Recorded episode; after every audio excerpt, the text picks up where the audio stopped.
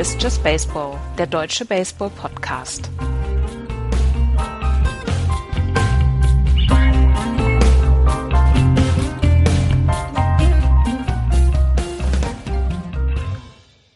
Es kommt uns vor wie gestern, als die Chicago Cubs im siebten Spiel im zehnten Inning die World Series 2016 gewonnen haben. Und jetzt ein paar Monate später ist ein neues Jahr und wir als Just Baseball gehen in unsere fünfte Saison. Hallo, liebe Hörer, zu einem ersten Blick in die neue MLB-Saison bei Just Baseball. Ich bin der Axel und mit mir am Start, wie jedes Mal, der Andreas. Hi, Andreas. Guten Tag. Und der Florian. Hallo. Frohes neues Jahr euch. Dir auch. Ja. Euch auch. Kann, kann man davon doch sagen, oder? Irgendwann hört es doch auf. Na klar. Sechs, sechs Wochen. Ernsthaft? Hä? Sechs Wochen. Also die, die Regel in Köln war immer bis äh, Mitte Februar darf man sagen, äh, glückselig Neujahr und dann äh, musst du antworten, ich wünsche es war. Das ist äh, die Aber- sechs Wochen Regel in Köln. Aber in der Zivilisation machen wir das ja anders. Mhm. In Weil, Ostwestfalen? ihr, weil ihr jetzt eine 300 Milliarden Elbphilharmonie habt, seid ihr jetzt Zivilisation auf einmal, oder was? 800 Millionen. 800. Mhm. Wir wollen doch bitte äh, 800 Millionen. Hab ich bezahlt. Wir Und- gehen in unser fünftes Jahr. Mhm. Stellt euch das mal vor. Wer hätte das gedacht? Wer hätte das gedacht, wenn wir drei einen Fußball-Podcast gemacht hätten, wären wir nicht mehr in die, in die fünfte Minute gekommen, wahrscheinlich. Und hätten Schläger aufeinander angesetzt. ja, hätte, hätte Skype hätte, hätte die, die Funktion mit Stromschlägen übers Mikro erfinden müssen. Ja. Und wir hätten sie ausführlich und ausreichend genutzt. Ja, aber ähm, Baseball äh, steht tatsächlich noch nicht so richtig vor der Tür, aber ähm, es ist ja schon eine ganze Menge passiert und dann haben wir uns gedacht, wir geben euch, liebe Hörer, ähm, mal einen kurzen Überblick über die wichtigsten Sachen, die sich jetzt im Winter bis jetzt so abgespielt haben. Und äh, das heißt, ist natürlich in erster Linie ähm, eine Sache mit Trades. Äh, das heißt, wir gucken mal, was hat es für signifikante Wechsel gegeben, welcher Spieler ist äh, gesigned worden, für welches Geld und wie schätzen wir das ein. Und da fangen wir am besten an mit der Free Agent Liste, die ähm, so ein bisschen von uns jetzt äh, von oben nach unten durchgegangen wird ähm, im Bezug auf äh, Gehalt. Das heißt, der teuerste Spieler, mit dem fangen wir an. Und das ist, Überraschung, Überraschung, Janis Cespedes, der von den Mets re-signed worden ist für vier Jahre 110 Millionen Dollar, 27,5 im Jahr für den 31-jährigen Centerfielder. Andreas, du weißt es mehr als jeder andere. Mir bricht das Herz, wenn es über Johannes Cespedes geht. Darum äh, erklär du uns mal, warum die Mets hier den besten Deal der Welt gemacht haben. Das ist, das ist so ein ganz kleines bisschen äh, tendenziös, wie du das jetzt hier übergeleitet Überhaupt hast. nicht. Total objektiv. 110 Millionen Dollar für vier Jahre sind eine ganze Menge Geld. Aber die, ähm, die New York Mets hoffen halt, dass diese offensive Produktion von Jonas Cespedes einfach weiterkommt. Er war äh, mit der beste Offensivspieler der Mets das, das letzte Jahr und sie hoffen, dass er das auch die nächsten vier Jahre sein wird. Plus, dass er einfach seinen Outfield-Arm weiter dort einsetzen kann und dann ähm, defensiv dann auch eine ganze Menge bringt. Letzten Endes ging es für Cespedes darum, einen möglichst großen Vertrag zu unterschreiben. Ich glaube, dem wäre es egal gewesen, wo er hingegangen wäre. Aber man hat so gehört und gelesen, dass er wohl nicht so richtig gut angekommen ist bei manchen Clubs. Die, die Red Sox zum Beispiel, die ihn ja auch ein halbes Jahr unter Vertrag hatten, haben zum Beispiel die Finger davon gelassen, weil sie gedacht haben, ähm, der tut unserem Clubhaus nicht gut. Und ähm, auch andere Clubs haben gesagt, okay, wenn wir ihm so viel Geld geben, dann muss er natürlich auch liefern. Und äh, vielleicht hat er bis jetzt nur immer in den Contract Years geliefert. Und das war dann, oder das ist das Risiko, was dahinter steckt. Aber die Mets haben gesagt, okay, in der Zeit, wo er bei uns war, hat er echt gute Arbeit abgeliefert und deswegen werden wir ihm diesen Vertrag geben. Und Johannes Cespedes ist ein guter Spieler. Also, ich brauche ihn nicht bei den Red Sox, ich persönlich nicht, aber ähm, er ist ein sehr, sehr guter Spieler und ich glaube, dass es, ähm, das Gehalt ist angemessen. Vor allen Dingen, wenn man sieht, wir sprechen ja gleich noch darüber, was zum Beispiel die Lever dieses Jahr kriegen. Also angemessen ist natürlich äh, nur in dem Kontext das richtige Wort, würde ich jetzt Ja, mal ja, sagen. ja, ja. Ne? Weil Ja, ja. 27,5 Millionen äh, Dollar im Jahr ist schon ein bisschen obszön. Ähm, aber gut. Aber Also er hatte jetzt zwei richtig, richtig gute Jahre. das muss man wohl so sagen dass er in den letzten beiden äh, Saisons richtig, richtig gut produziert hat, dass er sich auch in den Fokus äh, für diesen Monstervertrag gestellt hat. Man liest halt immer so ein paar Sachen, ja, äh, ab und an kommt es vor, dass er sich mal eine Auszeit nimmt, dass er nicht den letzten Einsatz bringt oder dass er lieber auch mal einen Nachmittag äh, auf dem Golfkurs verbringt, als äh, vielleicht mit der letzten mit dem, mit dem letzten Ernst ins Fitnessstudio zu gehen. Ähm, glaubst du, dass da irgendwie, dass die, dass die Clubs recht haben mit äh, Cespedes oder glaubst du, dass die Mets recht haben mit Cespedes? Ich glaube, das, ich, ich, glaube, das wird man relativ schnell jetzt sehen im neuen Jahr, mhm. dass das Cespedes entweder ähm, wirklich abliefert und, und zeigt, was er kann und, und zu was er in der Lage ist, oder er hat dann halt einfach nach seinem, nach seinem Vertrag, jetzt nach seiner Vertragsunterschrift, eine, ähm, einen Down hier und äh, bringt den Mets überhaupt nichts und die Mets äh, werden die Playoffs verpassen, dann könnte diese These dann schon wieder bestätigt sein. Florian, wie ist dein Take zu den äh, zum äh, Resign von Jonas Cespedes? Also ich hätte, ich hätte ihn tatsächlich gerne in San Francisco gesehen. Er war auch im Gespräch, er war aber den Verantwortlichen zu teuer. Ähm, ich finde, das ist schon mal, wenn du die äh, Outfield-Probleme, wie die Giants äh, sie im Moment haben, hast und dann eigentlich genug Geld in der Franchise da ist, äh, zu sagen, der ist uns zu teuer, ähm, finde ich dann schon mal eine Aussage. Und es ist eben mehr, das hast du erwähnt, es ist mehr als nur die Statistik. Es geht auch darum, wie er sich im Clubhaus verhält. Ähm, aber was man sagen muss, wegen Johannes Cespedes gehen die Leute ins Stadion und das darf man nicht unterschätzen. Ähm, weil er ein spektakulärer Spieler ist. Er ist kein Verwalter von Baseball, sondern er kann spektakulär offensiv wie defensiv Leistungen bringen und, und, und Dinge tun, die andere nicht können. Und, und wenn dann halt ein paar Leute regelmäßig mehr noch ins Stadion gehen bei den Mets, lohnt sich das ja dann auch und dann ist es ja wahrscheinlich auch in Ordnung. Ähm, ich glaube, er wird aber nicht der entscheidende Faktor für die Saison der Mets sein. Also natürlich ist es wichtig, dass er gut spielt, keine Frage. Aber ich glaube, bei den Mets steht eher, stehen auch noch andere Dinge zur, zur, zur, zur Überprüfung in der Saison, ähm, zu dem natürlich Cespedes gehört. Aber ähm, wenn er jetzt eine Saison so bringt, wie er das im Schnitt äh, in seinen Jahren bisher in der MLB gemacht hat, dann hilft er ihnen auf jeden Fall. Also ich glaube, eine, eine ganz interessante Saison für die Mets, was, was Florian gerade gesagt hat.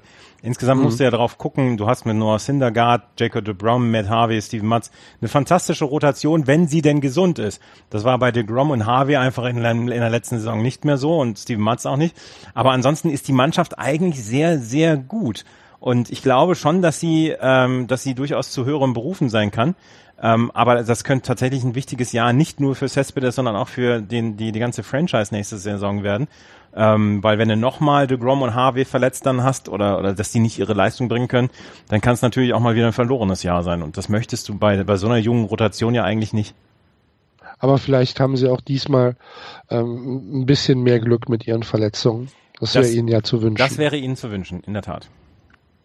Und dann darauf, dann können wir uns darauf freuen, dass eben Cespedes weiterhin da ist, dass sie eben die, die Lücken, die sie sonst in der Offensive in den letzten Jahren hatten, damit schließen können und dann wird vielleicht auch die Division wieder spannend. Also das, das kann man, glaube ich, sagen. Wenn alle gesund bleiben, Cespedes ein gutes Jahr hat, sind die Mets einer, eine gute Mannschaft.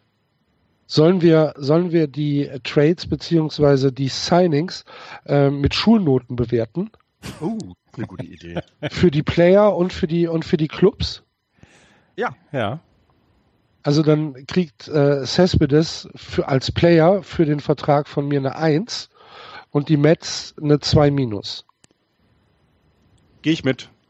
Ich hätte es eher sogar für die Mets noch etwas, äh, äh, also etwas besser gesehen, weil sie ja doch jetzt mal zeigen, dass sie Geld in die Hand nehmen. Das war ja immer so ein bisschen das Problem bei den Mets. Deswegen würde ich so Richtung gute zwei gehen. Nicht zwei Minus, so gute zwei, zwei Plus. Ja, also bei mir äh, kommt, kommt die, die gute zwei nicht zustande, weil es vier Jahre sind. Bei drei Jahren hätte ich auch gesagt, okay, ist eine zwei oder sogar eine zwei Plus. Bei vier Jahren ist es eine zwei Minus. Auf einen der drei Jahre bekommen, man kommen wir nachher noch zu sprechen. Mhm. Ähm, ein Jahr, also ich bin, ich bin dabei, die Cespedes hat einen wunderbaren Vertrag unterschrieben. Ich glaube auch, dass wir bei vielen äh, eine Eins für den Spieler geben können.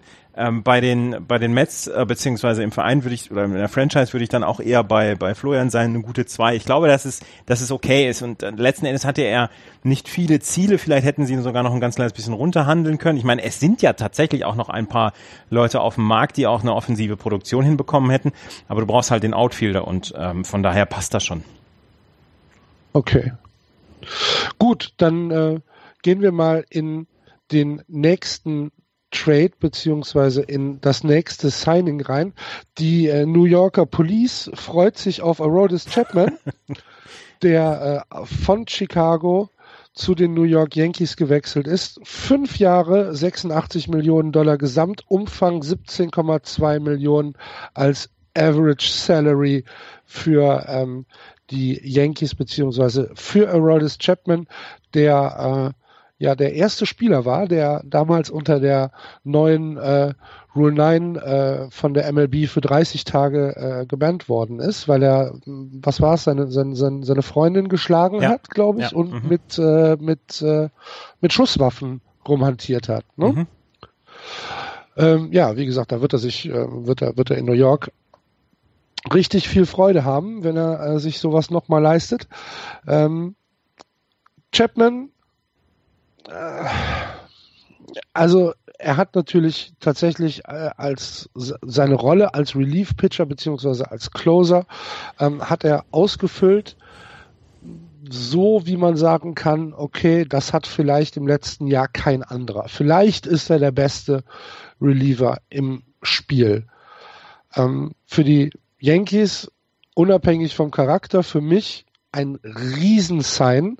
Ich finde es ähm, für, für die Yankees einen ein fantastischen Zugang. Ähm, für ihn, da bin ich mir noch nicht so hundertprozentig sicher. Was sagt ihr? Florian, willst du anfangen? Ja, also ich sag bei den, bei den Werten und bei der Vertragslänge, und wir, wir reden hier von der MLB, das sind garantierte Verträge, ist das auch für Chapman eine Eins. Also was das Geld angeht. Ja, ich rede nicht vom Geld, sondern ich rede von dem, ähm, passt er als Charakter, als Spieler zu den zu den Yankees und kann er dort seine Extrovertiertheit so ähm, ausleben, wie er es bisher gemacht hat? Äh, also er kann sich halt mit Alex Rodriguez mal zusammensetzen und gucken, wie, wie, wie man das in New York macht. Ja. Das kriegen sie hin. Ähm, ja, also für den Spieler selber ist also fünf Jahre, fünf, also fünf Jahre 86 Millionen eine Eins. Also besser kannst du dich nicht verkaufen. Das ist der teuerste äh, äh, Relief Pitcher ever. Ähm, oder bisher, sagen wir mal so. Ähm, das, das zeigt schon was. Das, was du jetzt gesagt hast, ist, glaube ich, das, was es für die Franchise bedeutet. Es bedeutet wieder ein Spieler, wo, wo so ein bisschen Geschmäckle dabei ist, wird der Schwabe sagen, wo so ein bisschen man immer gucken muss, wie ist denn die Person eigentlich. Ähm, wir haben es bei Cespedes eben auch gesagt, ne? Das ist, das sind beides Spieler, die, die für etwas stehen, auch als Persönlichkeit. Und ob man das in seiner Franchise haben will, weiß ich nicht. Die Cubs haben es in Kauf genommen. Wir haben damals schon darüber gesprochen, oh, oh, das ist ein bisschen komisch, dass sie das machen. Sportlich außer Frage gestellt, hat es ihnen geholfen. Ähm, bei den Yankees jetzt weiß ich gar nicht, brauchen die überhaupt einen Closer von dem Format, um da so viel Geld auszugeben? Ähm, ich wüsste jetzt die One-Run-Games nicht von den, von den Yankees in den letzten, im letzten Jahr äh, oder in den letzten Jahren. Das heißt, das kommt ja auch nochmal hin. Wie oft wird er überhaupt auf dem Mount stehen? Denn wir haben auch gesehen, so viele Outs kann er ja auch nicht immer schaffen. Also es ist, also drei, okay, und dann, wenn es aber ein bisschen mehr wird, wird es ja manchmal schon etwas schwieriger, wie auch in den World Series gesehen. Also von der Franchise her würde ich da sogar eher in Richtung 3 gehen von der Schulnote.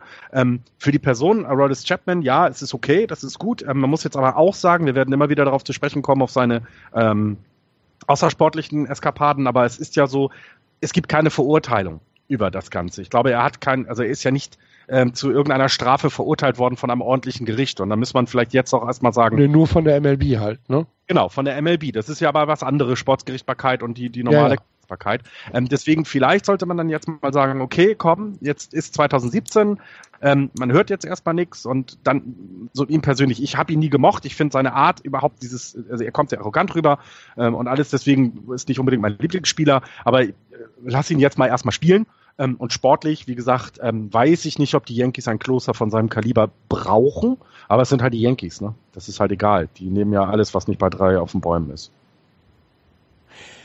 Ja, für die Yankees ist es jetzt, kommt es jetzt auch schon langsam in diesen Bereich, dass du sagst, ähm, jetzt muss mal wieder.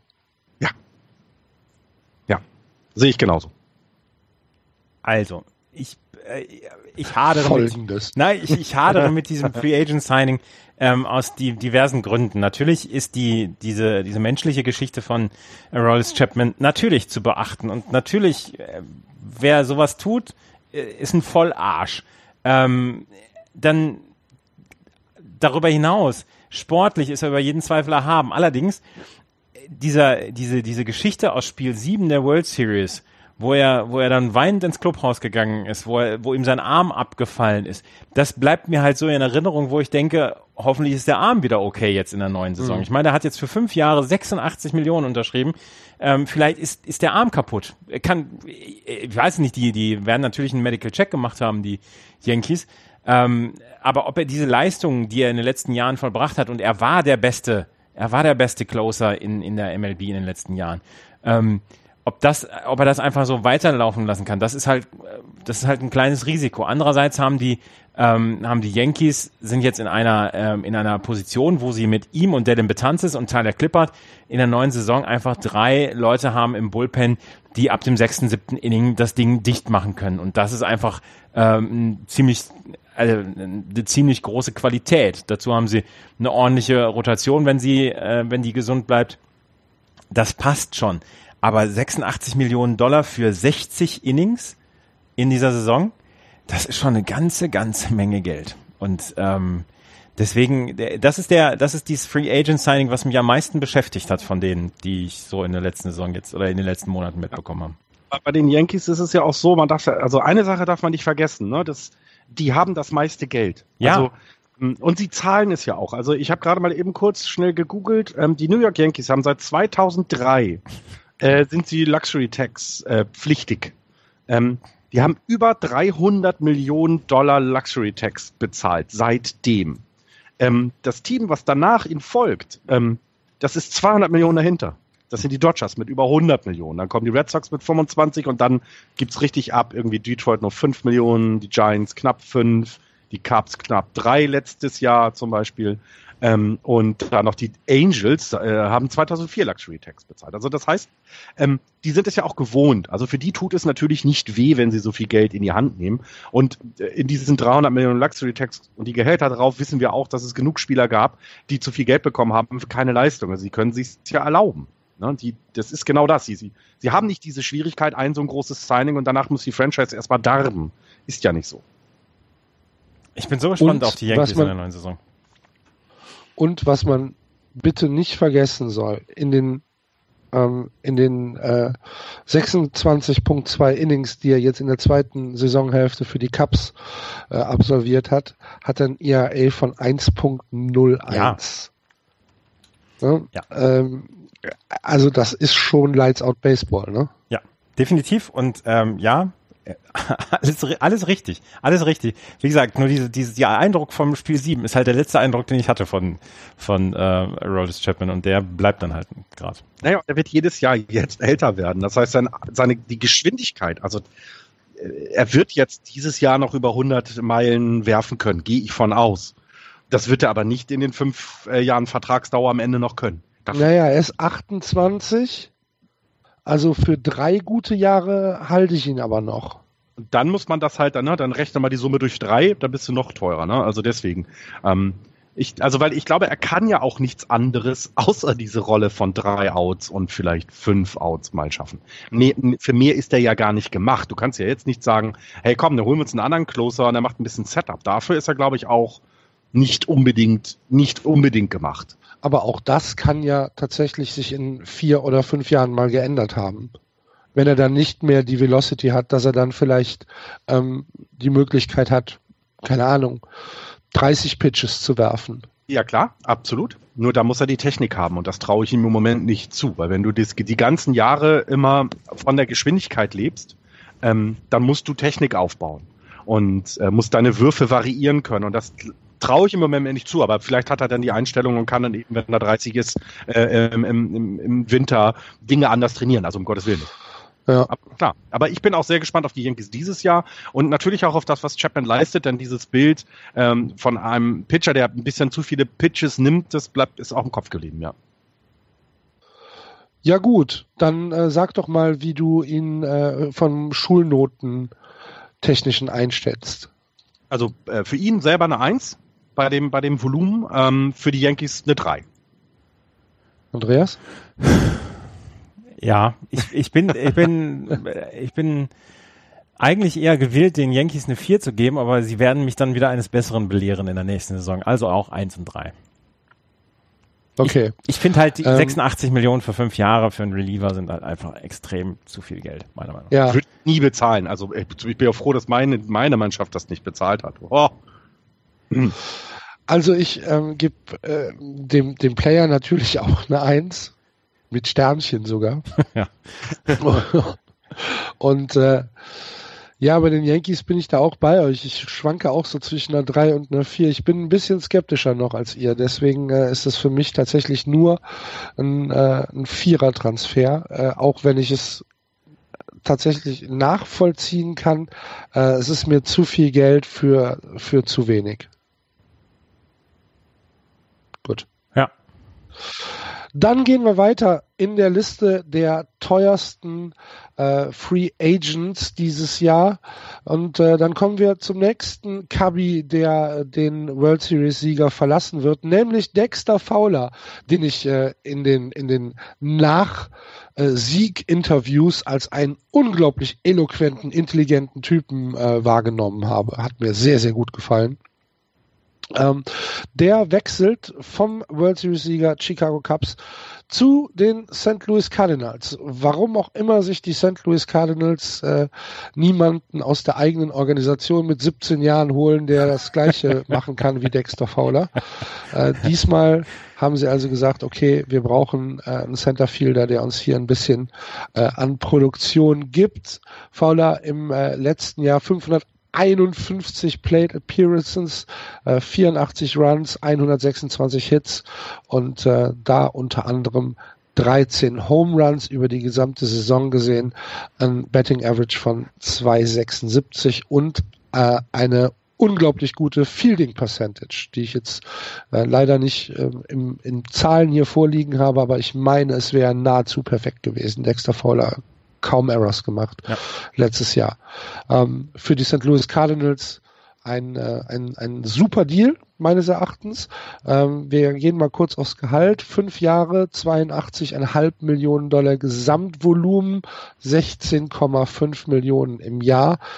Also äh, knapp eine Million weniger als Aroldis Chapman. Ähm, keine Ahnung, finde ich fast, finde ich fast ein, ein Schnapper, wenn man es vergleicht. Also ich mag dieses Free Agent Signing auch total gerne. Die St. Louis Cardinals hatten äh, ein, ein Loch im, im Centerfield. Ähm, Dexter Fowler ist ein, ein sehr, sehr guter Spieler, hat für die Chicago Cubs einen extrem guten Job in den letzten Jahren gemacht.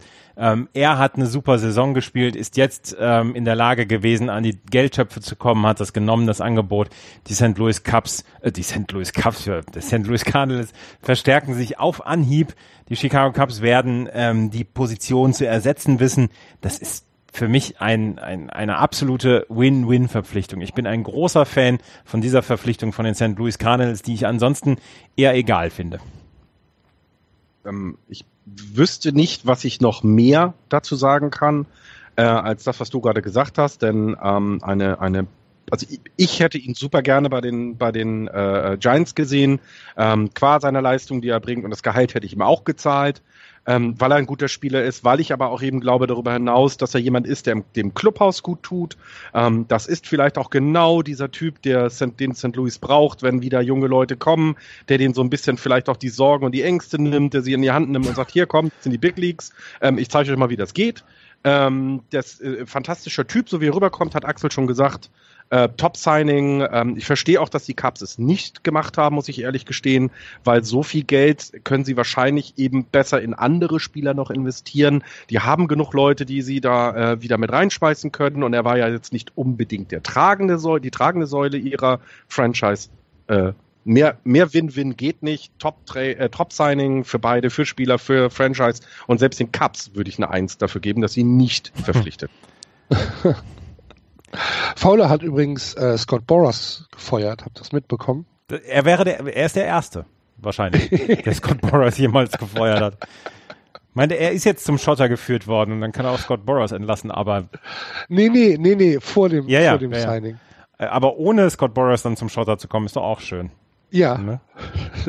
Scott Boras isst kleine Hat- Kinder morgens. wahrscheinlich, wahrscheinlich wollte Boras zu viel äh, zu viel Provision. Ja, wahrscheinlich. Scott Boras isst kleine Kinder zum Frühstück. Davon bin ich relativ überzeugt inzwischen. Mit, mit Ahornsirup. Ja. ah, ja. Nee, also. ja, also nee, ich bin, ich bin da, ich bin ja komplett bei euch. Also ich gebe da auch rund um Einsen. Ja. Die fliegen ja heute. Die, ja. Ansonsten hier dieser überkritische Podcast Just Baseball, ne? Heute, heute sind wir mal gönnerhaft am Anfang des Jahres.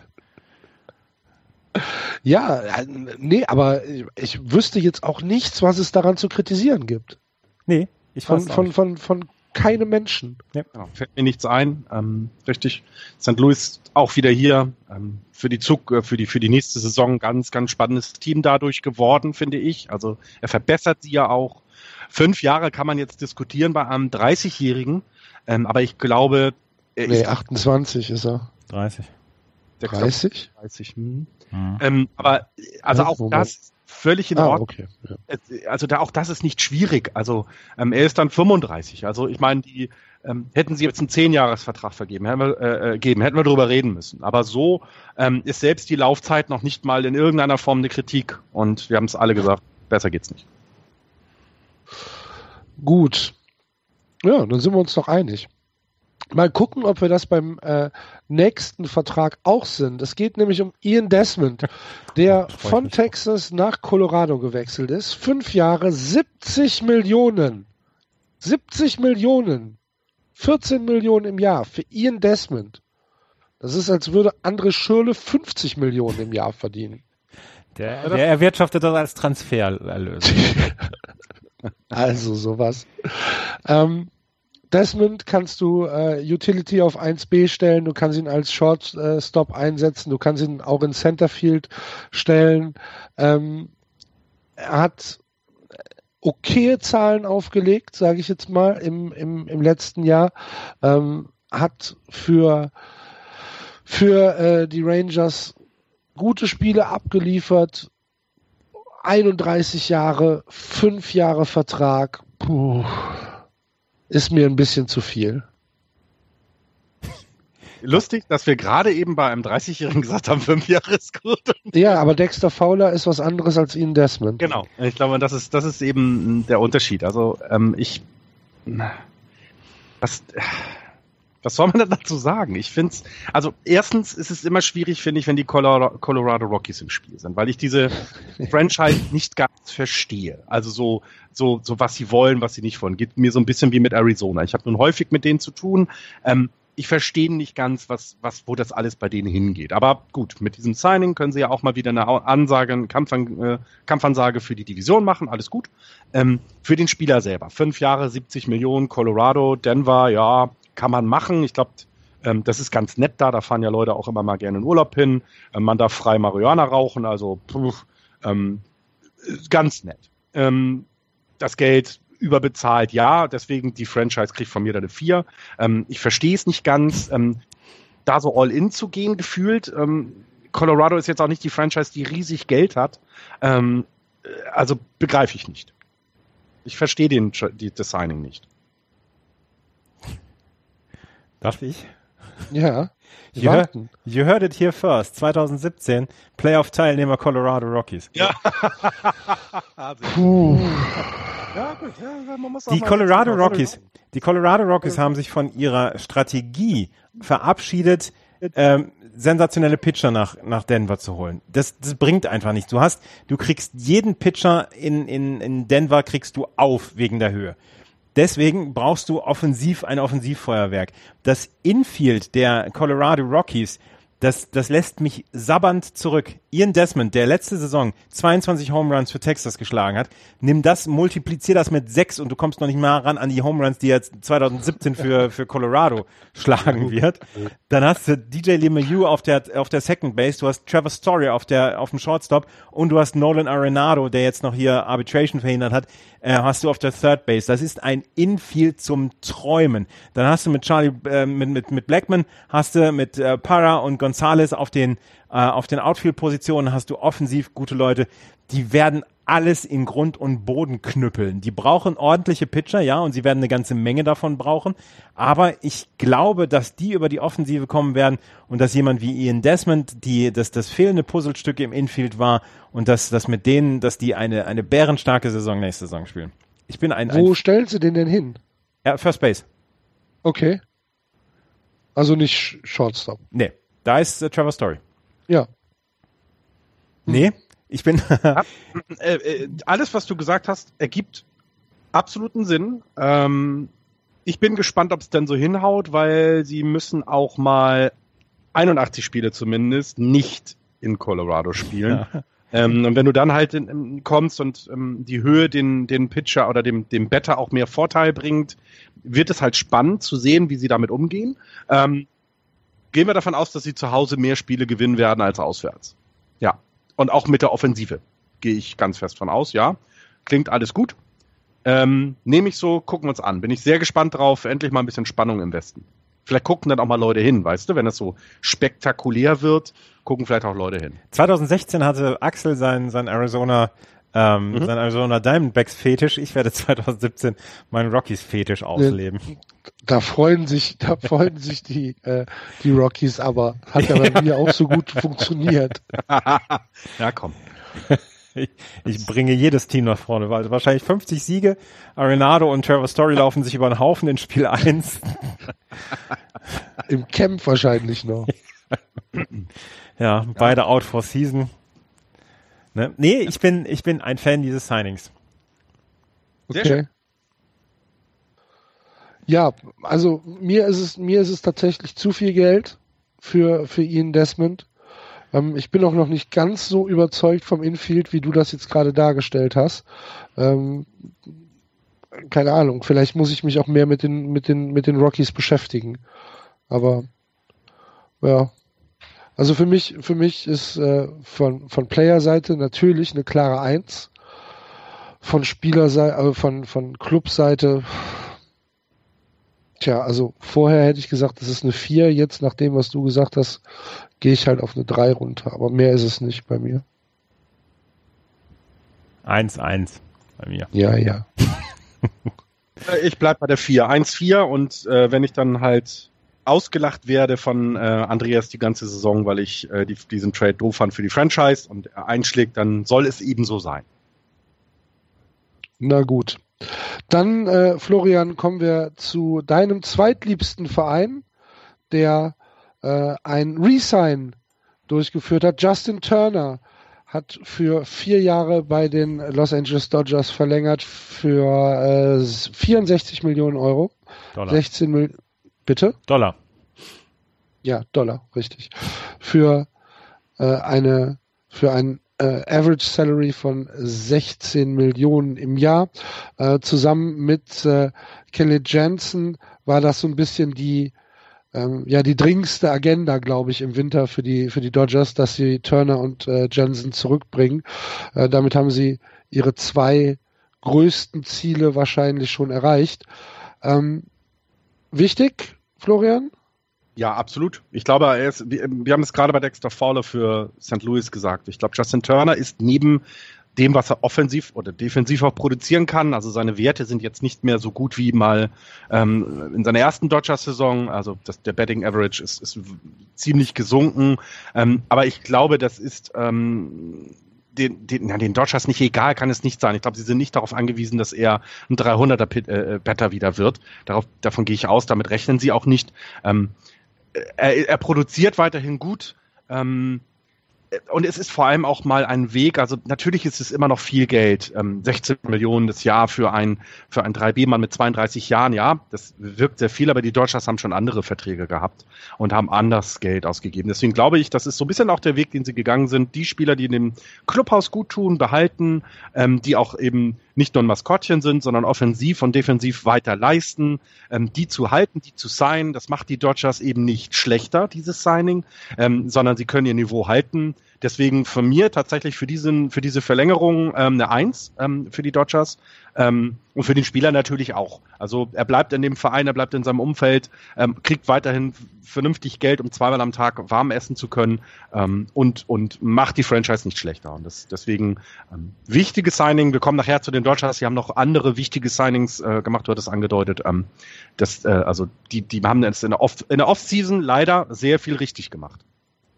Also ähm, ich finde es sogar für die Dodgers noch positiver, als du es gerade dargestellt hast. Äh, Justin Turner ist ein absolutes Workhorse. Äh, jeden Tag auf dem Platz, hat im, im gesamten, in der gesamten Saison äh, zehn Spiele verpasst für, für die Dodgers.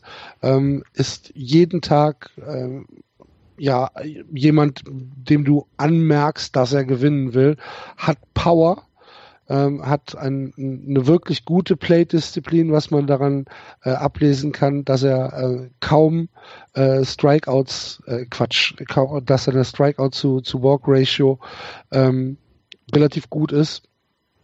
Ja, ähm, für mich ein, ein ja, ein sehr, sehr guter, sehr, sehr guter Deal und zusammen mit äh, Kenley Jensen haben die Dodgers da zwei richtig, richtig gute Sachen in, in, diesem Winter schon wieder hinbekommen, obwohl es für sie wohl auch gar nicht so richtig schwer war, weil beide, sowohl Jensen als auch Justin Turner, haben wohl nie irgendwie äh, wirklich mit anderen äh, Clubs kokettiert, sondern ähm, waren wohl schon beide eher auf der auf der Linie, dass sie dann doch bei den Dodgers unterschreiben, wenn der Vertrag beziehungsweise das Angebot nur einigermaßen richtig ist.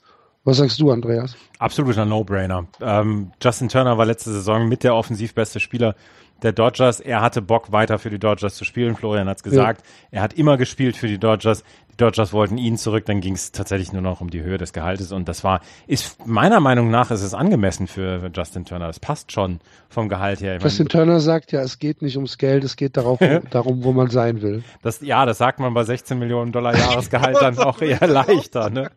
Ich würde da nach Wolfsburg ziehen, ey, ganz ehrlich. uh. Äh, ja, also das vielleicht also irgendwo hört der Spaß auf, aber ähm, nee, das das ist das ist ein No-Brainer gewesen. Also ja. so, so ein bisschen habe ich das. Vielleicht ist das äh, mal in einem Podcast von den Giants Podcastern irgendwie mal rumgekommen. Ich meine, ich meine, Justin Turner war auch einer der Spieler, die sich so ein bisschen um Yasel Puig dann gekümmert haben, als der zurückkommen wollte. Also nicht gekümmert haben, sondern die ihm gesagt haben, Jung, du musst jetzt aber dann auch für uns etwas tun ähm, und nicht nur für dich. Ich glaube, der gehörte mit zu diesen Spielern. Da müsste uns vielleicht der Thorsten Wieland ein bisschen was zu sagen, wenn er das hört. Ähm, vielleicht in die Kommentare mal was dazu sagen. Und ich glaube, das ist auch wichtig. Und eben mehr als die offensive Produktion ist er, glaube ich, ein wichtiges Bestandteil des Teams, auch im Clubhaus. Ähm, und, und dann, ja, No-Brainer, wie, wie Andreas gesagt hat. Also für beide eine Eins ins ja. Klassenheft, ja? Ja, ja. ja.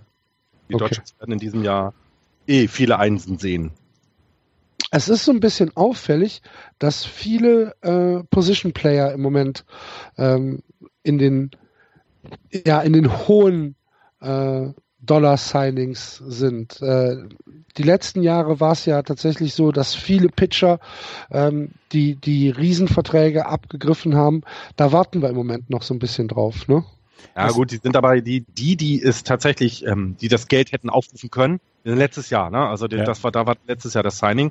Ähm, ich finde, es wird für Relief Pitching sehr viel Kohle gerade ausgegeben. Ja, für Relief Pitching, ja, ja, du hast für recht. Pitching nicht, ja. Sehe ich auch so, ja. Ähm, da gibt schon schlimmere Jahre. Relief Pitching ist ein, ist ein guter, äh, ein gutes Stichwort. Äh, Mark Melanson ist gewechselt von äh, den Washington Nationals zu den San Francisco Giants. 62 Millionen Dollar für vier Jahre. 15,5 im Schnitt, Florian. Was sagst du? Ja, Relief-Pitcher sind teuer im Moment. Mhm. Äh, mir ist das viel zu viel Geld. Ähm, wir hatten da mal andere, die das. 1,82er ERA. Ja, nochmal, es ist mir viel zu viel Geld. Ähm, aber du brauchst es anscheinend. Also die Giants haben es letztes Jahr gezeigt. Blown Saves waren 32. Mhm. Ähm, San Francisco auch nicht mehr im nicht mehr im Unternehmen, sage ich, nicht mehr nicht mehr in der Franchise. Ähm, Sergio Romo wird wahrscheinlich auch nicht mehr dabei sein und wenn Setup Man ähm, oder hat er sogar verpflichtet, ich bin auch tatsächlich da nicht up to date. Deswegen musst du das Geld jetzt zahlen. Ja, ich würde von der Franchise her würde ich im Trade irgendwie eine 3 geben. Ähm, er ist wichtig, äh, absolut. Also das wird helfen. Ähm, es ist aber viel zu viel Kohle, ähm, die äh, wir, äh, wir sag ich schon, also die Giants, nein, ich kann ja wir sagen. Äh, wir rutschen damit in die Luxury Tax auf jeden Fall dieses Jahr. Das wurde schon bekannt gegeben und es fehlt uns noch offensiv was. Also ähm, für ihn super. Ähm, er ist wieder beim Contender. Er verschlechtert sich jetzt nicht. Es ist in San Francisco auch ganz nett zu leben. Ähm, also das super, super ähm, Vertrag. Er wird der Go-To-Guy sein. Es wird niemanden neben ihm geben. Ähm, das war bei Washington ja am Anfang so ein bisschen so ein bisschen die Schwierigkeit. Na, da gab es ja noch ganz viele andere, die auch closer sind. Er hat da niemanden verdrängt. Ähm, deswegen kann es gut sein, dass er sich auch in das Team gleich besser einfügen kann als vielleicht das äh, Pitcher, die äh, gekommen sind, also oder als er dann zu den Nationals gekommen sind, hat er ja jemanden verdrängt. Und das ist hier nicht so. Deswegen kann sich das gut ausgehen. Ähm, vier Jahre zu lang, ähm, ich finde diese Relief-Pitcher, die Schwierigkeit ist da eben, dass sie an ihrer Qualität, an ihrer einzigen Qualität verlieren. Ähm, wir haben das selber mit unserem Closer, der die World Series 2010 geclosed hat, gesehen. Das Jahr drauf war der nicht mehr zu gebrauchen, was eben damit zu tun hat, dass er älter geworden ist ähm, und dass er eben limitiert ist, was die Fähigkeiten angeht. Ich freue mich auf ihn. Äh, er scheint ein super Typ zu sein. Also das, was ich bisher aus San Francisco gehört hat, passt er auch ins Team, in diese Stadt. Das ist ja auch nicht unwichtig. Ähm, und ich bin froh, dass es nicht Chapman geworden ist, um es ganz ehrlich zu sein, weil der hätte noch mehr gekostet. Mhm. Kurze Ergänzung, Sergio Romo ist ähm, tatsächlich noch nicht unter Vertrag, also der ist immer noch in der Free Agency und ähm, was so ein bisschen gerüchtet wird, ist, dass er tatsächlich nach Washington gehen könnte. Das ist also praktisch ein, ja, ein Tausch. Ähm, darf man sich, könnte. darf man nicht einmal so einen Stich setzen? Also einmal, weißt du, immer so ein, einmal so einen Joker setzen. Ein Spieler möchte man als Fan behalten, weil Sergio Romo ist so ein, so ein, so ein Full-Throttle-Guy, der ist, äh, der ist total intensiv und, und immer dabei. Äh, also, ah, der, der, der ist mir ans Herz gewachsen die letzten Jahre und den dann gehen zu sehen ist doof, ist schade, aber verständlich, weil er möchte, glaube ich, die Rolle, die er äh, jetzt gespielt hat, nicht mehr spielen und mehr wieder vielleicht Richtung Closer gehen. Das hat er ja mal gemacht. Also, mhm. Verstehen. Aber eins ist es so gesehen, also ich finde eine 3, weil die Länge ist, also äh, aufgrund der Länge und des Alters von, des, äh, von Melanson, Melanson, wie auch immer er genannt wird, ähm, für den Spieler weiterhin eine 1. Ich glaube, mehr hättest du nicht kriegen können. Wo hättest ich finde das, find das auch schrecklich, dass Baseballspieler immer so schwierige Namen haben. ja. ja. Das ist ja. So ein bisschen wie bei wie bei Dings, wie bei ähm, wie heißt der Charles Barkley? Da da haben da machen sie bei NBA Talks doch auch immer machen sich lustig über ihn, weil er die äh, Leute auch nicht aussprechen kann. Und dann soll er buchstabieren. Buchstabier du mal Mark Repczynski. ja. Ja. Könnte ich, könnte ich nicht. Ja. Ähm, darf ich noch was schon zum, lesen? darf ich noch was zu Mark Melanson sagen? Ja, hau rein. Ich glaube, als die, als die Giants sich so die, die Offseason angefangen haben, haben sie sich so gefragt, Mensch, was war denn das Schlimmste, was wir dieses Jahr gemacht haben? Und dann hat irgendeiner gesagt, Chef, 32 blauen Saves. dann, dann, hat der Chef gesagt, ja, dann öffnen wir mal das Portemonnaie. Und äh, er war ja für wenige Stunden, war tatsächlich der, ähm, der Marken Lenzen der teuerste Relief-Pitcher aller Zeiten, bis dann die New York Yankees noch die Taschen etwas weiter geöffnet haben für Aroldis Chapman. Also er ist der zweithöchste Reliever-Vertrag ever. Und ähm, ja, also auch das äh, sehe ich nah an der Grenze zu No-Brainer. Weil die, die Giants haben echtes Problem damit gehabt letzte Saison. Und ähm, das mussten sie, das mussten sie adressieren, um mal in der Managersprache zu bleiben. Und deswegen haben sich Mark Lenzen geholt. Mhm. Ich finde den, den Euphemismus nah an der Grenze zum No-Brainer, finde ich sehr schön. ja.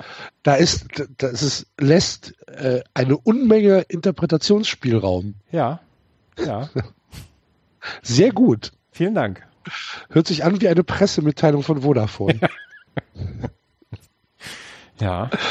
Ähm, ja, nee, ich ähm, bin da auch, äh, bin da auch relativ äh, positiv gestimmt. Äh, Finde find das Signing auch völlig in Ordnung. Äh, für Melanson äh, macht's auch kompletten Sinn. Und 15,5 Millionen äh, durchschnittlich über die nächsten vier Jahre kannst du auch gut mitnehmen, ist für mich auch eine Eins. Und für äh, San Francisco kann es ja keine wirkliche Verschlechterung sein. Rein statistisch geht das ja schon gar nicht. Von daher ähm, gebe ich denen eine gute zwei. Jetzt stellte man sich vor, sie hätten letztes Jahr die 30 Blown Saves nicht gehabt. Boah.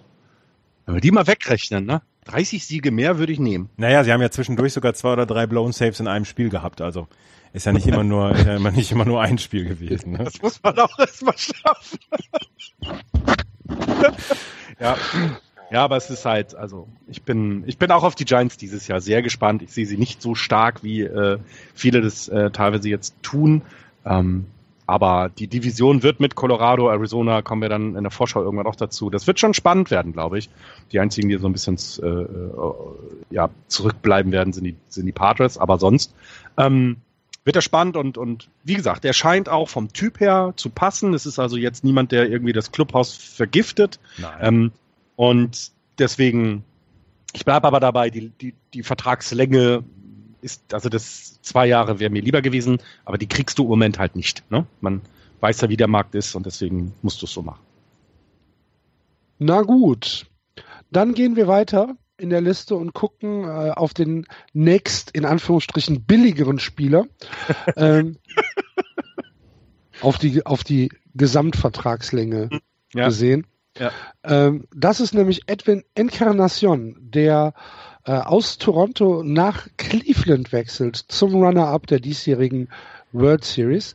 Drei Jahre, 60 Millionen, 20 Millionen im Schnitt, also von billig, ne, können wir da gar nicht so richtig reden. Es ist halt einfach nur äh, der Gesamtumfang des Vertrags ist halt ein bisschen günstiger, weil er halt ein Jahr weniger unterschrieben hat, beziehungsweise der Vertrag ein Jahr weniger ist.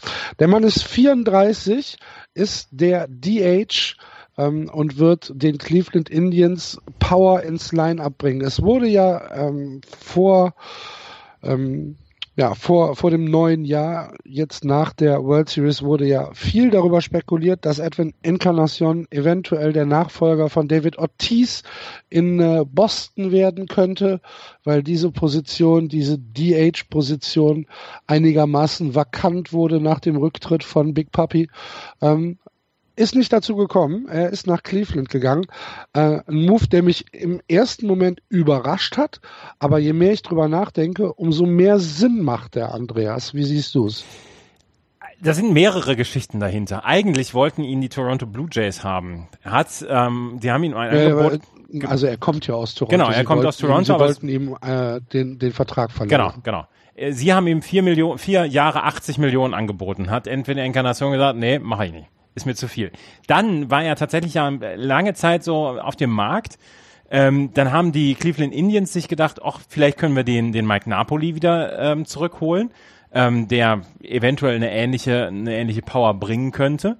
Ähm, der hat dann aber auch zu viel gewollt, ist dann jetzt im Moment auf dem Markt wieder. Und ähm, dann haben die Cleveland Indians. Einer der größten Fehler seines Lebens. Glaube ich nämlich auch. Und ja. ähm, dann haben die Cleveland Indians dem, dem Edwin Encarnacion, als kein anderer zugeschlagen hat, kurz nach Weihnachten. Und das fand ich halt schon extrem lange für jemanden wie Edwin Encarnacion, weil das ist nämlich auch ein Zeichen, dass die Red Sox dann gesagt haben, nee, also so viel Geld wollen wir dafür auch nicht ausgeben. Ähm, vor allen Dingen haben wir jetzt mit Mitch Morland und, und ähm, Henry Ramirez zwei Leute, die die Age dann auch eventuell mal spielen können, beziehungsweise First Base, ähm, dass die Cleveland Indians dann gesagt haben, gut, dann kriegst du drei Jahre plus Option auf ein viertes Jahr und dann kommt er auch wieder auf seine 80 Millionen, die ihm vorher zu wenig waren. Aber jetzt drei Jahre 60 Millionen. Er wird die, er wird die Cleveland Indians verstärken, gerade auf der DH-Position. 34 ist kein Alter für einen DH-Spieler, das hat man bei David Ortiz gesehen in den letzten Jahren. Und ähm, ich glaube, dass die Cleveland Indians sich verstärkt haben. Ich glaube, dass sich äh, Mike Napoli verzockt hat.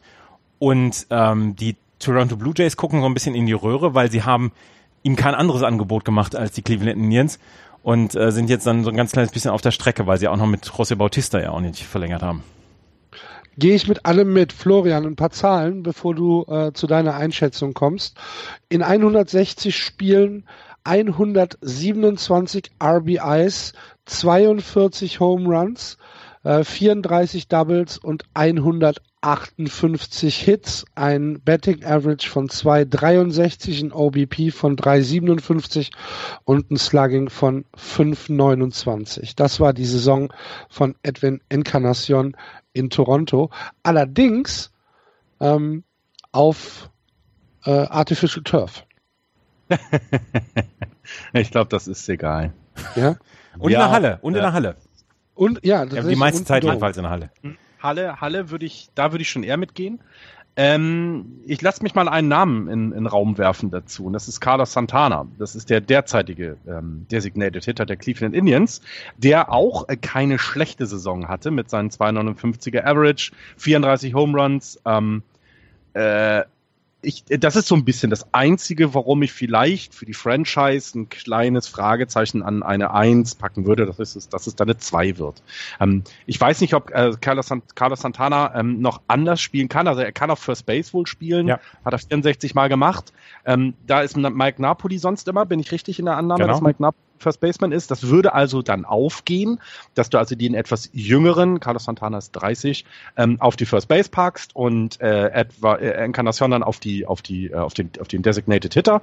Ähm, dann ist es so, ne, das ist so ein bisschen so das, wo ich sage, naja, dann hm, könnte ein bisschen was sein, wo, wo man sich das angucken muss. Ähm, Cleveland hat sich gut verstärkt, ähm, wird damit weiterhin eins äh, der, oder das Team sein, was man in der American League schlagen muss, um weit in den Playoffs zu kommen. Ähm, ja, also zwei plus für die für die Franchise ähm, und für den Spieler eine Eins. Er hat die 20 Millionen pro Jahr bekommen, die er haben wollte. Ja, also man, man muss es vielleicht auch so ein bisschen losgelöst von der letzten Saison sehen. Wenn man sich die letzten fünf Jahre von Encarnacion anguckt, hat er im Durchschnitt 39 Home Runs, 110 RBIs und einen 912er OPS. Das ist also, ähm, Das ist ganz okay. Ganz okay. Machen, ja. Ne, also es, es ist nicht so, dass es jetzt einfach ein One-Year-Wonder wäre, sondern äh, das steht schon für, für absolute Konstanz, die er da äh, auf, auf das Feld gebracht hat. Also um, zweitens in seiner Karriere finde ich auch ein, ein Hinweis darauf, dass er jemand ist, den man nicht schnell wieder loswerden möchte. Also es gibt ja Leute, die zwar gute Statistiken haben, aber die halt das Clubhaus nicht so, für, für das Clubhaus nicht gut sind. Scheint er nicht zu sein. Er war äh, bis 2009 äh, vier Jahre bei den, bei den Cincinnati Reds, seitdem bei den Blue Jays. Ähm, er kennt die American League, also auch da keine Eingewöhnung oder sonst was. Ähm, äh, passt. glaube ich auch. In Toto, um mal mit Hans-Joachim Rauschenbach aus den 80ern zu sprechen, haben sich die, ähm, haben sich die Cleveland Indians verstärkt. Mike Napoli hatte zwischendurch, der war unglaublich streaky zwischendurch. Er- Zwischendurch war er eiskalt, zwischendurch war er dann heißer als die Sonne. Und das nimmst du vielleicht so ein ganz kleines bisschen bei Edwin Encarnacion raus. Und dann hast du mit Carlos Santana die First Base Position nicht verschlechtert, sondern ungefähr gleich belassen. Also die Cleveland Indians ähm, gehen da stärker raus. Der große, große, große, große Verlierer ist hier Mike Napoli und das tut mir in der Seele weh. Aber äh, Mike Napoli hat hat so ein bisschen selbst verzockt. Ne? Das kannst du vielleicht sogar so mit Mark Trumbo vergleichen. Ja, der, die Der beiden. ja auch bei den Orioles äh, seine, seine Extension beziehungsweise seinen Resign abgelehnt hat Mhm. und jetzt auch so ein bisschen äh, auf, auf die Wäschetrommel guckt. Ne? Aber die Jumbo, werden- werden- Bautista und, und äh, Dings. Und Napoli. die werden einen Platz finden. Sie werden nicht die Verträge bekommen, äh, die, die, sie, die sie sich vielleicht erhofft haben. Sie werden aber einen Platz finden. Davon gehe ich aus. Dafür ist Mike Napoli erfahren genug. Äh, dafür ist äh, Bautista erfahren genug und dafür hat Mike Trumbo auch schon ein bisschen was geleistet. Sie werden nicht die Rolle spielen, die sie sich erhofft haben. Ja, sie sind damit auch Verlierer der bisherigen Signings, gehe ich ganz mit. Aber die werden ja jetzt nicht ähm, äh, in, in der Minor League irgendwo dann äh, stranden. Das glaube ich Ist es vielleicht, ist es vielleicht ein, ähm, eine Erschütterung der Macht in der MLB?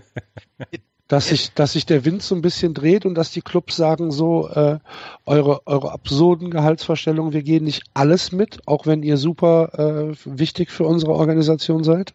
ich, guck mal, wir haben jetzt acht Trades bes besprochen, ne? Sind es der Ja. acht? Ja. Wir haben Nee, bekannt, das war der siebte, glaube ich. ja, aber wir gehen ja noch weiter und es wird ja jetzt auch nichts kommen, wo du denkst, oh mein Gott, was haben die denn da gemacht? Sondern es Ja, bleibt, ja. Es ist, es ist bisher gerade die, die hohen Verträge. Also es sind jetzt hier eben nicht die, ähm, äh, wie heißt er noch? Jetzt habe ich den Namen vergessen. Mein Lieblingsspieler bei den Los Angeles Angels. Na, von St. Louis gekommen damals. Er hilft mir doch jetzt. Ach, ähm, ähm, ja, ja, danke. Genau der. Die Hörer wissen, wie er meint. Wir sind ähm, noch nicht im Baseball-Modus. Äh, Nein. An äh, Albert Puchholz. Albert Puchholz, genau, richtig. Ähm, es sind halt nicht solche Verträge, wo du dir einen Kopf hast. Auch ich finde eben, dass letztes Jahr äh, wir auch einige Verträge mal ähm, uns, uns angucken hätten sollen, äh, was, was sie dann geleistet haben, ähm, wo, wo einfach wahnsinnig viel Geld ausgegeben würde. Ne? Also wir nehmen, äh, gut, Price hat sich aber Granky, Jason Hayward und so weiter und so weiter. Also da sind ja schon anders Sachen gelaufen. Dieses Jahr finde ich das zurückhaltend. Es wird mir zu viel für Relief-Pitching ausgegeben, hatte ich an, äh, angemerkt, aber ansonsten tolle Trades und das, da gehört auch Encarnacion dazu und dabei gehört eben auch, dass eben so jemand wie Mike Napoli noch keinen Vertrag hat. Also ja. ja. Mir gefällt das bisher, wie die da äh, handeln. Okay. Gut. Dann äh, gehen wir weiter zum nächsten Spieler, der ein, eine neue Heimat bekommen hat für die nächsten vier Jahre, nämlich Josh Reddick. Äh, Right Fielder. Ähm, 52 Millionen Dollar ist dieser Vierjahresvertrag wert. Das macht 13 Millionen Euro im Schnitt über diese Zeit. 29 Jahre. Ähm, er kommt, wie gesagt, ähm, aus, äh, aus LA, geht nach Houston.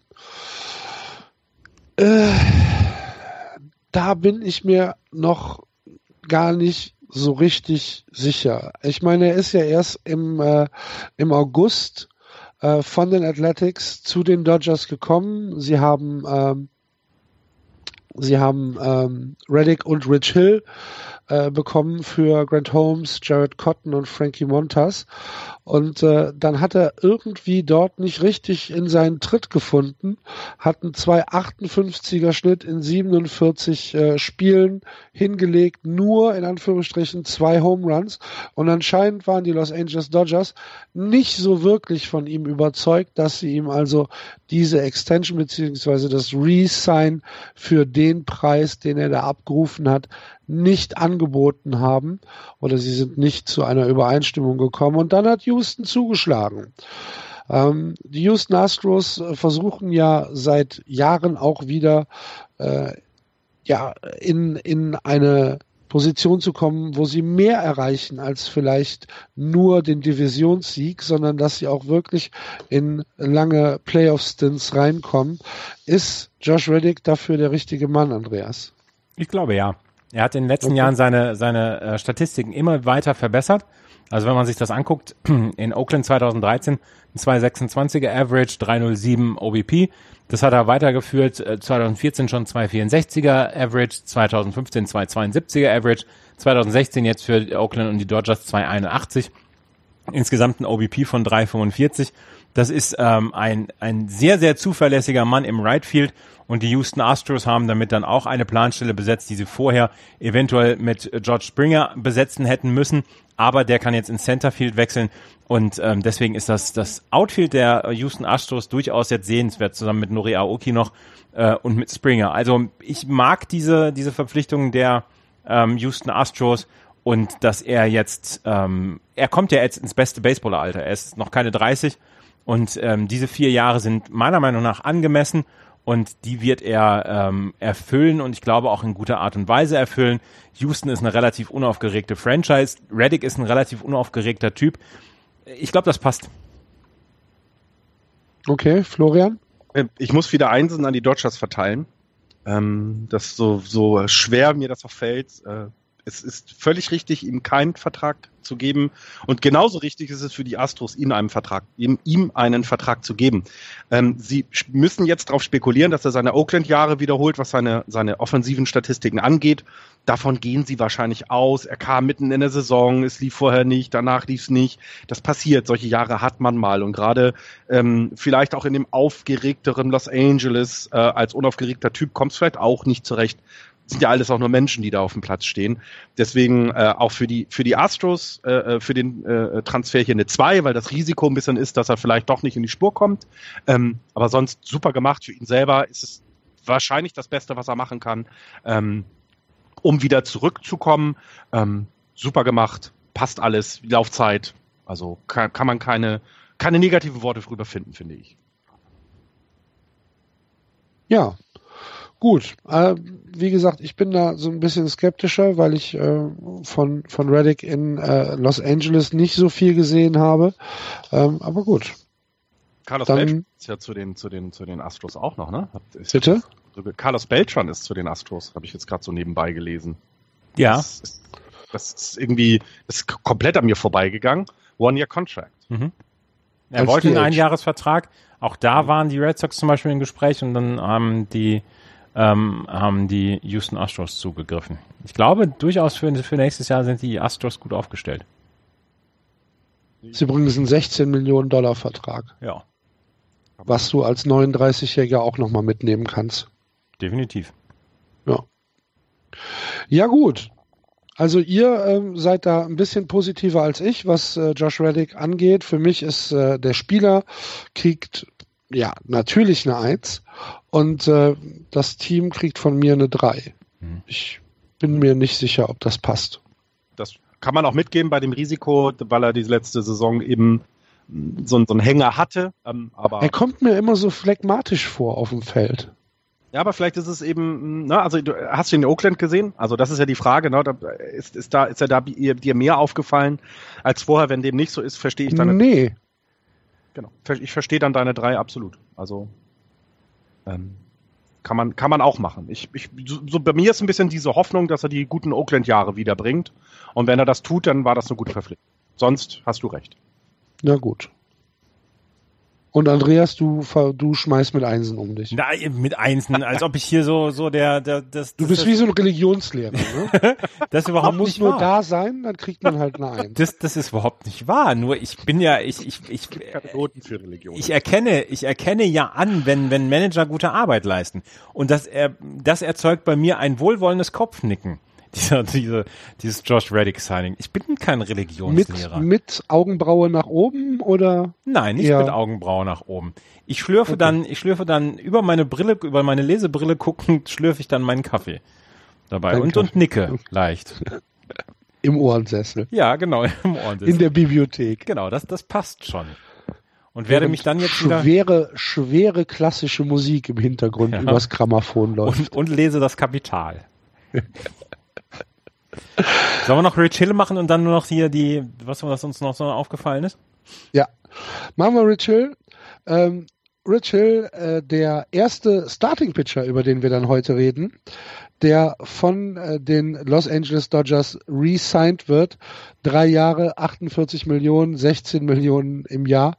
Ähm, wenn man überlegt, dass Rich Hill eigentlich vor fünf Jahren schon ja eigentlich keine Karriere mehr hatte, Mhm. dass er vor anderthalb Jahren, wisst ihr, wo er gespielt hat? Bei den Red Sox. Er war ja, er war ja ähm, vor anderthalb Jahren war er Independent. Ach so, ja, ja. Mhm. Ne? Wie, wie hieß der Club? Nee, weiß ich nicht. Die Long Island Ducks. Sehr gut. Da hat er gespielt in der Atlantic äh, League, ähm, hat da dann auf sich aufmerksam gemacht und äh, ist jetzt mittlerweile in einem ja in einem Bereich angekommen, wo wir schon von Großverdiener sprechen können, auch für MLB-Verhältnisse. Ähm, ja, macht tatsächlich Sinn nach der Saison, die er, die er gespielt hat. Ne?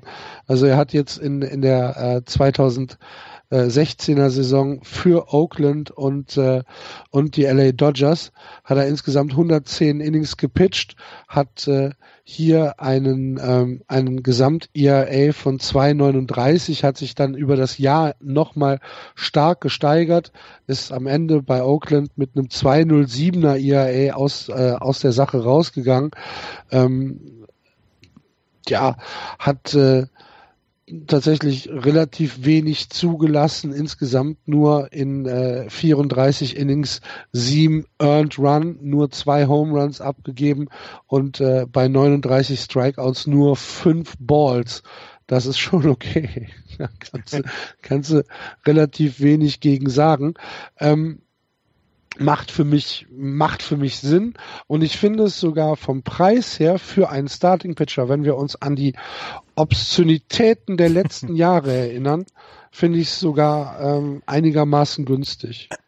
Das Und, und wenn man und wenn man den Markt LA noch äh, dazu nimmt. Also ich, ich gönne Rich Hill alles auf dieser Welt, wirklich alles, weil das ein super Typ ist und du hast gerade die Geschichte angemerkt, ähm, Independent League, ähm, der hat sich dann wieder hochgearbeitet. Bei den Boston Red Sox ist er nur aus Verlegenheit rangekommen in den letzten vier Spielen 2015.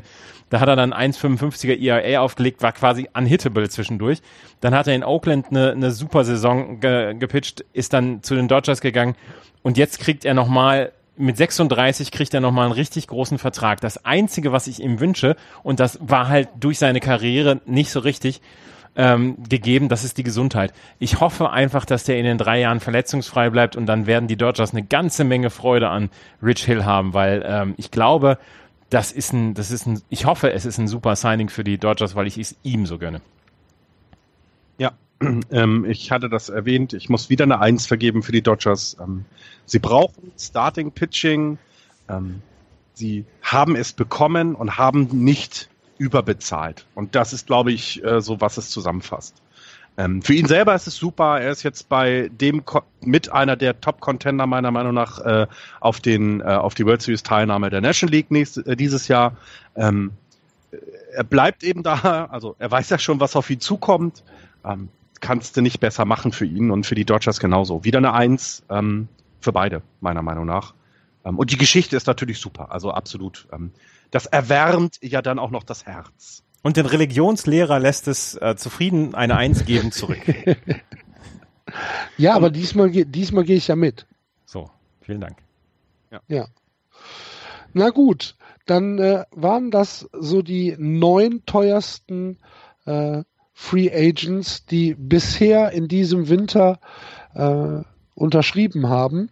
Aber es gab natürlich noch ein paar andere äh, Transaktionen, die wir auch noch abarbeiten wollen. Und da vielleicht äh, fangen wir mit unserem Verein an, Andreas. Chris Sale äh, kommt zu den Boston Red Sox. Äh, er wird äh, abgegeben für Juan Moncada, Michael Kopek und äh, Luis Alexander Basabe, den ich nicht kenne, mhm. ich nicht weiß, wer das ist. Aber ähm, Moncada tut mir ein bisschen leid. Äh, dennoch für die für die Red Sox ein äh, Trade, der absolut Sinn macht, weil äh, unser Pitching in den letzten Jahren ja nicht so wirklich sich verbessert hat. Ne? Nee, und ähm, Chris Sale war auf dem Markt und ähm, die, die Red Sox hatten die Prospects, um einen, um einen ähm, Trade abzubilden. Ähm, Chris Sale ist noch relativ jung, hat immer wieder Leistung abgeliefert, hat ein paar Trikots letzte Saison zerschnitten. Das hat ihm ein ganz kleines bisschen die Reputation gekostet. Aber ähm, und, und Dave Dombrowski ist halt auch kein, kein General Manager, der in irgendeiner Weise rumzackert. Der hat ja innerhalb von 36 Stunden hat er ja fünf mit Top Prospects von den Red Sox abgegeben für Tyler Thornburg und für ähm, Chris Sale. Wir haben vor anderthalb Jahren, glaube ich, drüber gesprochen, als, als Chris Sale, ich glaube, diese Saison 2014 oder nee, 2015, diese unglaubliche Saison gepitcht hat und wir gesagt haben, den Wert kann keiner, kann keiner überhaupt dagegen angehen. Und die White Sox hatten jetzt die Sorgen und Nöte und haben gesagt, wir müssen diesen Rebuild einleiten. Es, es geht gar nicht anders. Diese Mannschaft ist, ist im Moment so nicht ähm, fähig, in irgendeiner Weise weit zu kommen. Ähm, deswegen müssen wir den, den Reset-Button drücken und ich glaube, da ist dann ein bisschen der Preis gefallen. Natürlich, Johan Moncada ist jetzt Nummer eins der Top-Prospects bei den Chicago White Sox. Michael Kopek ist direkt mal auf Platz drei. Jetzt gucke ich mal gerade nach äh, Basabe, der ist auf Platz neun. Also sie haben drei Top Ten Prospects von den Red Sox bekommen und das ist einfach ein sehr, sehr guter Preis, den die Chicago White Sox äh, bekommen haben. Sie haben sich ja danach noch Lucas Giolito geholt ähm, im, im Trade von, von Chris Eaton. Also die haben eine ganze Menge richtig gemacht, die Chicago White Sox. Und für die Red Sox ist das natürlich eine, eine unglaubliche Tiefe jetzt in der Rotation, wenn du, wenn du dir das anguckst. Du hast natürlich den, ähm, du hast, äh, Entschuldigung, du hast Rick Porcello, du hast Chris Sale jetzt, du hast David Price, du hast Drew Pomeranz, ähm, Rodriguez hast du noch, Stephen Wright, von dem im Moment noch keiner weiß, ob er dann mal, mal wieder zurückkommt du hast eine gewisse Tiefe, wenn alle gesund bleiben und du hast eine, du hast die ersten drei Pitcher sind einfach eine richtig gute Rotation. Das Einzige, was mir, was mir Sorgen macht, ist, dass alles Linkshänder sind, bis auf Rick Porcello.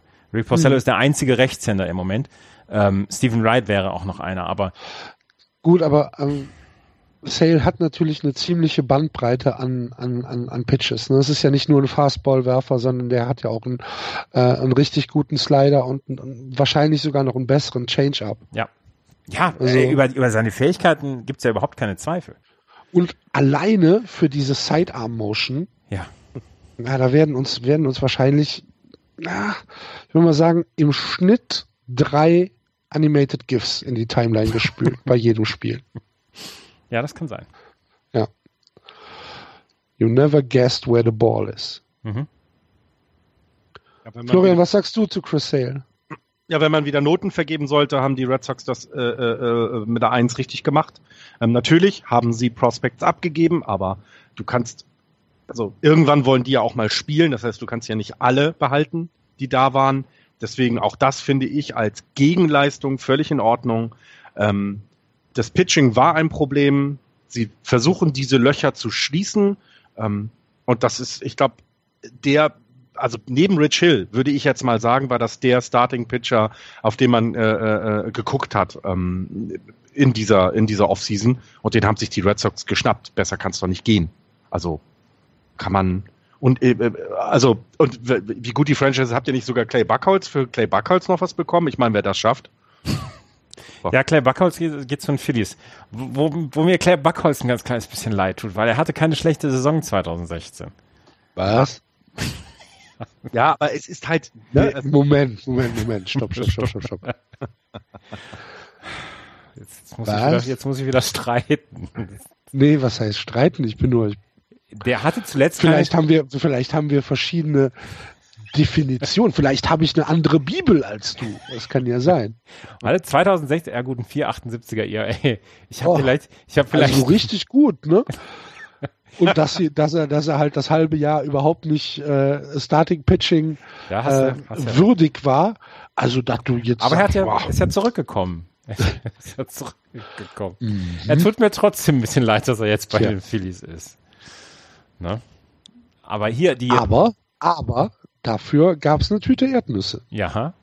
Das ist auch okay. Aber hier, die, ähm, um auf die White Sox nochmal gerade zu sprechen zu kommen, was ich eben schon angedeutet habe, sie haben ja Adam Eaton aus dem Right Field noch zu den Washington Nationals ähm, getradet und haben dafür Lucas Giolito, Reynaldo Lopez und Dane Dunning bekommen. Und die haben ähm, die, Was äh, die, die Chicago White Sox haben auf Null gesetzt, aber sind in zwei, drei Jahren wieder zurück, weil das alles, mhm.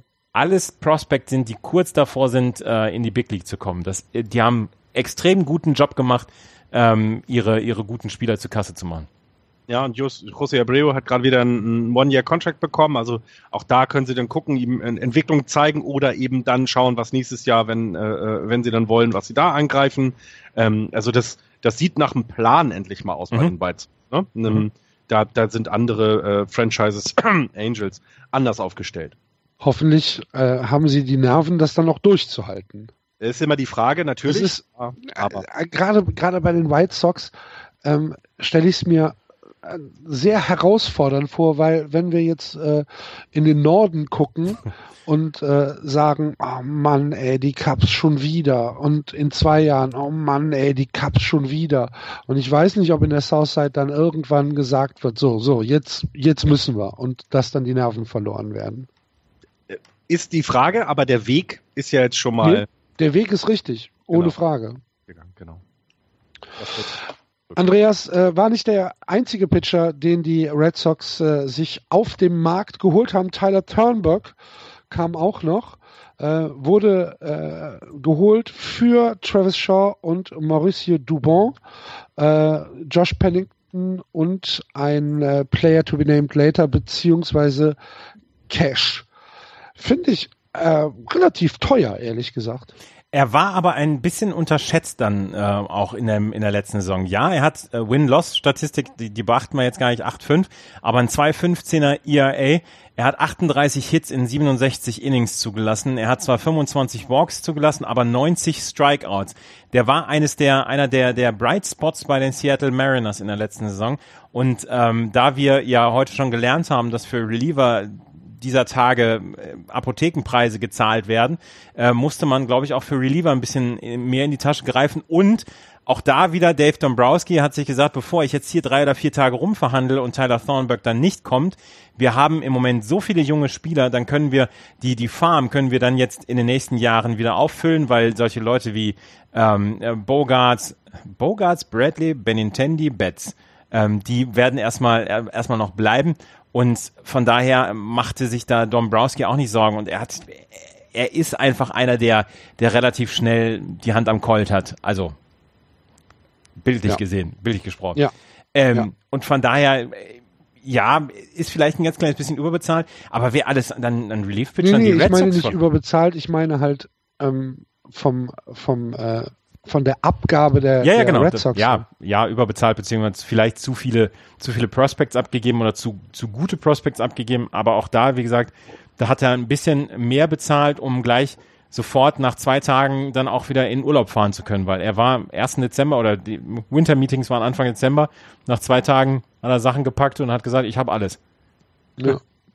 Ja, aber ja, ich glaube auch, also ich finde aber diese Schwierigkeit, also man gibt natürlich die Prospects ungern her, weil sie eben so viel versprechen und äh, die waren ja nun ähm, bei, bei Boston ja nun genug da. Also, aber man muss vielleicht auch irgendwann sich mal entscheiden, ähm, was mache ich mit denen und so kriegst du da was dafür. Ne? Also das, das passt schon. Ich finde es jetzt nicht ganz so überteuert, wie, wie Axel es vielleicht darstellt. Es ist viel, es ist also hier nicht tatsächlich sehr wenig, was gezahlt, gezahlt wurde, aber das passt auch schon. Also das ist schon okay. Aber wenn die Red Sox alles an Reliever verloren haben, ne? Koji Oyala ist nicht mehr da, Junichi Tazawa ist nicht mehr da, Brad Siegler, was ich sehr schade finde, ist nicht mehr da. Mhm. Wo ist denn der hingegangen? Miami. Uh. Ja. Die, Miami hat auch noch Junichi, Junichi Tazawa geholt. Das hatte ich gar nicht gesehen. Mhm. Siehst du? Ich finde sowieso so ein paar Sachen, die wir noch an, die wir jetzt äh, äh, äh, äh, nicht angesprochen haben, ne? sowas wie eben das, also, ähm, also Bartolo Colon wird noch weiter. Die ist- Braves, die Braves haben lustige, lustige Sachen gemacht in der, in der, in der Offseason. Jetzt Bartolo Das ist Colon. aber nur ein Einjahresvertrag. Ja, ja, aber, logisch. Also, oh Gott, also was anderes. Also, Es sind die Braves. naja, R.A. Dickey. Ari ne? Dickey haben sie Also, sich geholt. die, das durchschnittliche Alter dieser beiden Pitchers 42,5 Jahre. Das ist schon ziemlich großartig. Zusammen sind sie älter als wir. Ja. Äh, ja, genau.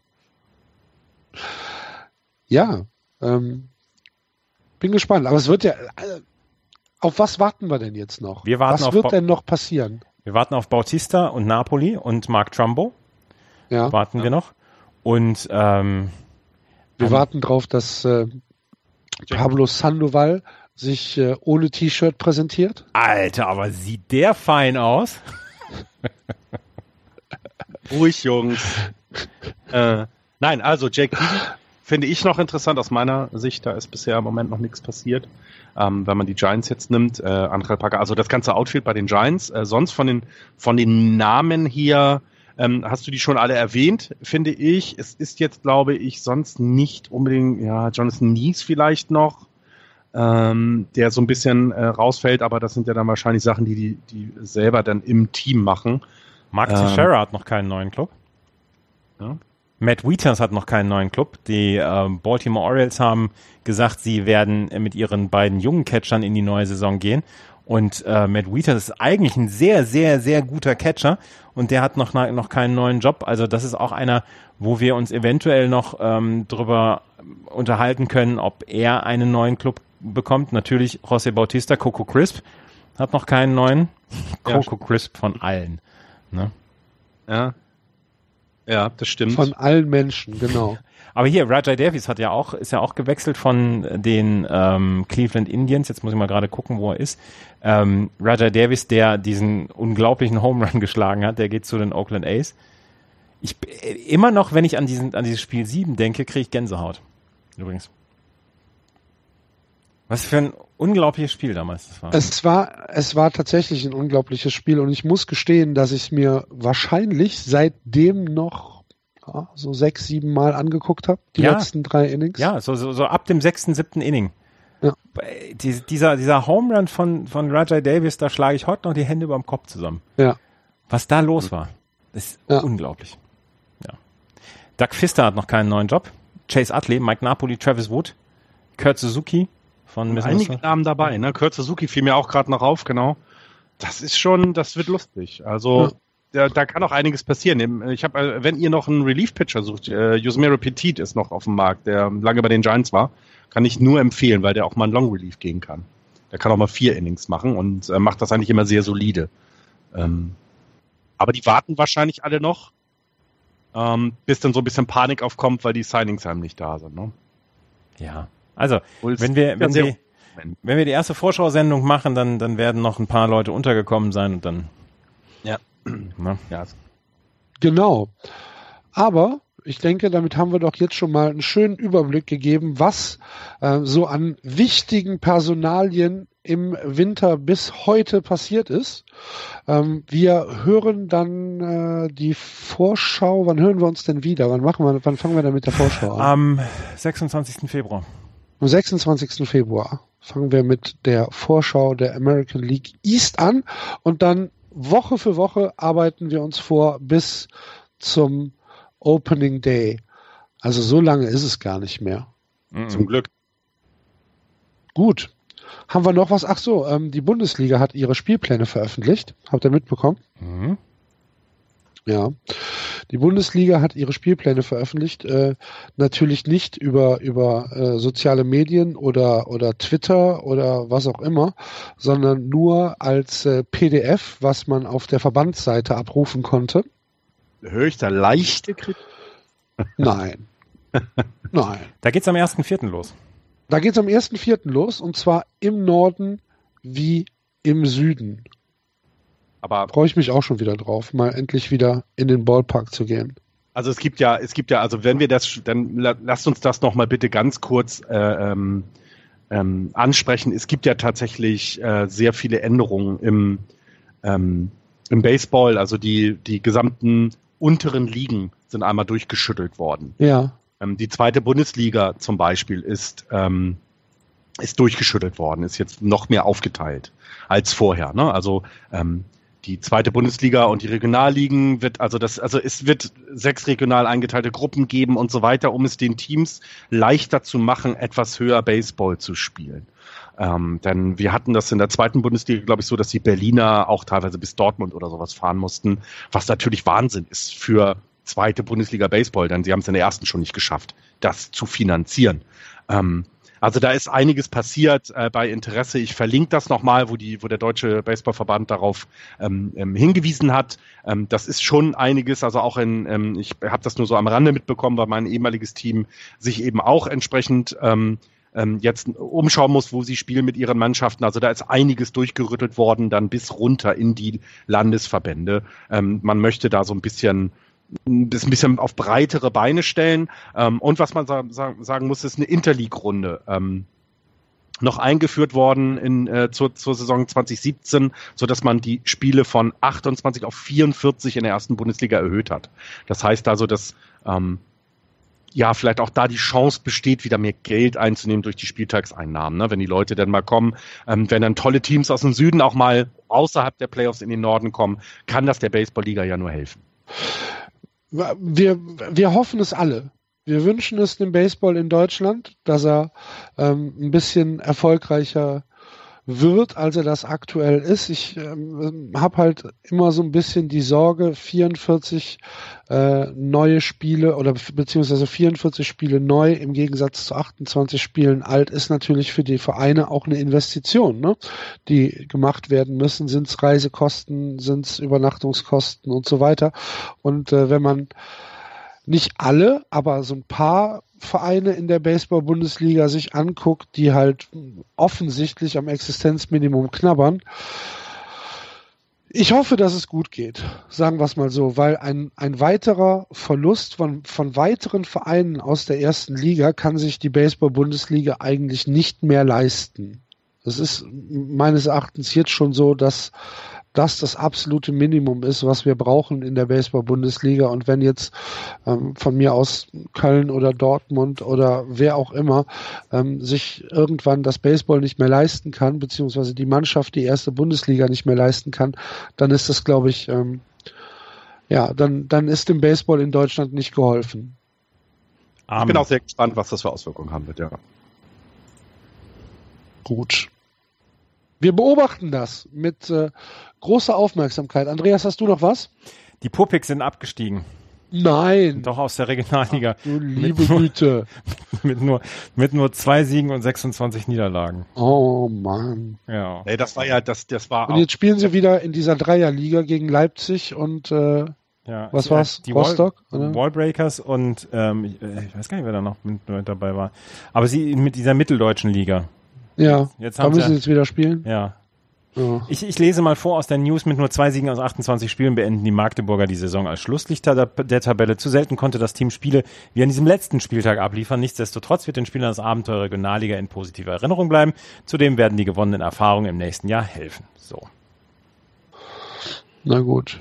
Da sieht man Ich lese gerade, dass, dass Deutschland äh, im Slow Pitch äh, bei der World Baseball Softball Classic äh, im Co-ed Slow Pitch in Plant City Vierter geworden ist. Mhm. Was ein schöner Erfolg ist. Ja. Herzlichen Glückwunsch. Gut. Ja, die BBC stehen ja auch dieses Jahr an, also ist ja einiges da. Ja, WBC ist ja hier ganz mit, mit ganz vielen Prominenten dann auch dabei. Ne? Da, Im März kann man drüber sprechen, wenn wir eine Vorschau machen. Ja. Werden wir machen, leider ohne Deutschland. Ja. Gut, dann äh, war es das für diese Woche, für die erste Sendung in unserer Season 5 von Just Baseball. Bevor wir uns aber von euch verabschieden, möchten wir noch äh, zwei unseren Hörern danken, nämlich dem Michael und dem Mario, die uns in den letzten Wochen äh, eine kleine Spende haben zukommen lassen. Vielen, vielen Dank dafür. Es hat uns sehr gefreut. Wenn ihr, liebe Hörer, uns äh, ein bisschen unterstützen wollt, bei uns auf dem Blog gibt es einen Spenden-Button, würden wir uns sehr freuen, wenn wir da was von euch hören. Genauso wie natürlich über eure Kommentare auf Twitter, Facebook, im Blog oder auf iTunes, wo ihr die Möglichkeit habt, uns äh, zu bewerten und vielleicht auch eine kleine Rezension zu hinterlassen. Das wäre ganz zauberhaft. Das äh, ist es dann für heute. Vielen Dank fürs Zuhören. Wir hoffen, ihr hattet ein bisschen Spaß mit unserer ersten Sendung. Ich hatte sie auf jeden Fall. Vielen Dank, Andreas. Vielen Dank, Florian. Das war's. Macht's gut. Eine gute Woche. Wir hören uns Ende Februar wieder. Tschüss. Tschüss. Tschüss.